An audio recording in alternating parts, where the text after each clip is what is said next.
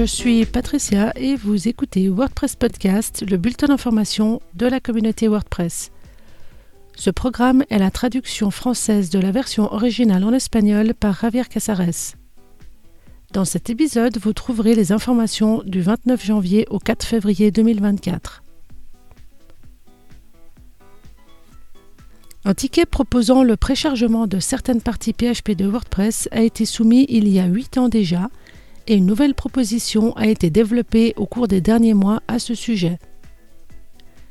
Cette nouvelle implémentation vise à améliorer les performances en réduisant les temps de chargement et l'utilisation de la mémoire en ne chargeant que les fichiers nécessaires. L'approche est simple et se concentre uniquement sur les classes de base et pour l'instant exclut les API pour les extensions ou les thèmes ou encore l'utilisation de Composer, bien qu'il ne soit pas exclu que ces éléments puissent être incorporés à l'avenir. Cette modernisation représente une étape importante dans l'optimisation de WordPress et offre des avantages pour les développeurs et développeuses du cœur de WordPress et pour la performance générale des sites web. WordPress 6.4.3 est une mise à jour de maintenance et de sécurité qui inclut 5 corrections de bugs dans le noyau, 16 corrections dans l'éditeur de blocs et 2 mises à jour de sécurité mineures. Il est recommandé de mettre à jour les sites immédiatement et la mise à jour est également disponible pour les versions antérieures à partir de 4.1.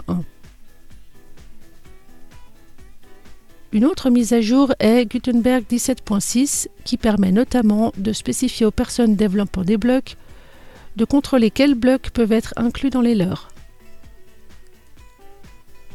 L'un des changements majeurs est l'unification des fonctionnalités présentes dans les deux éditeurs. Toutes les fonctionnalités disponibles dans l'éditeur de contenu seront également disponibles dans l'éditeur de site, ce qui permettra de travailler avec toutes les options dans les deux modes. L'équipe Core a introduit de nouvelles exigences pour les commits Git en veillant à ce que tous les contributeurs et toutes les contributrices soient reconnus comme il se doit.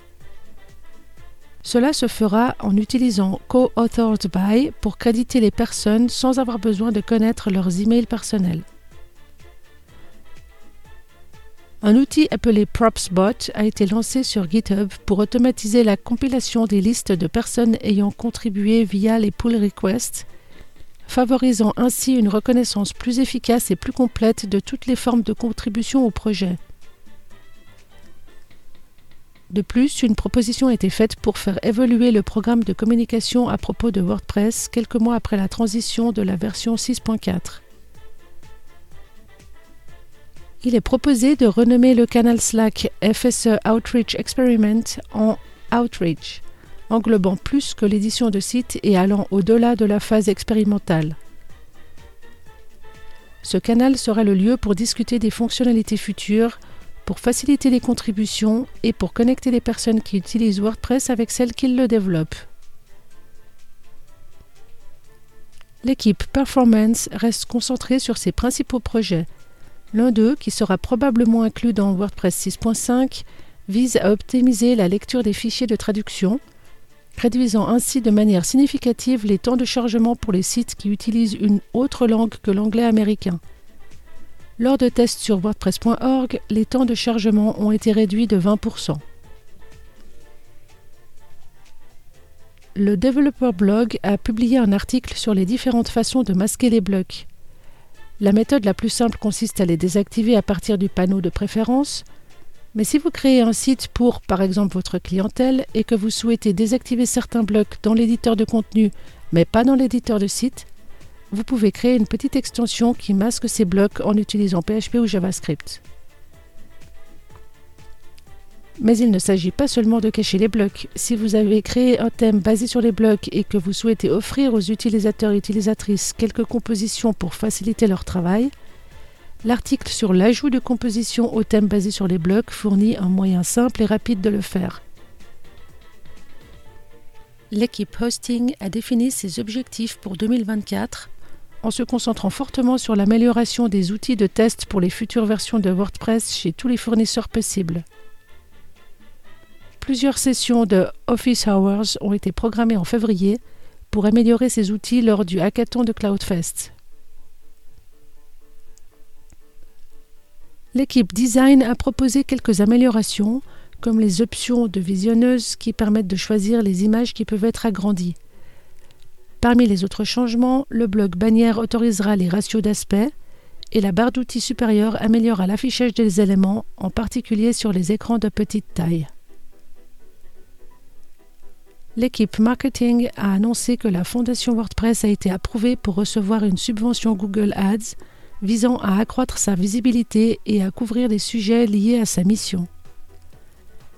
La campagne, qui sera lancée en mars 2024, se concentrera sur la création d'annonces textuelles pour promouvoir la mission de la Fondation, les programmes de bourse, les événements, les logiciels libres et le matériel éducatif. Le succès de la campagne sera mesuré par des indicateurs de performance et par l'augmentation potentielle des dons à la Fondation.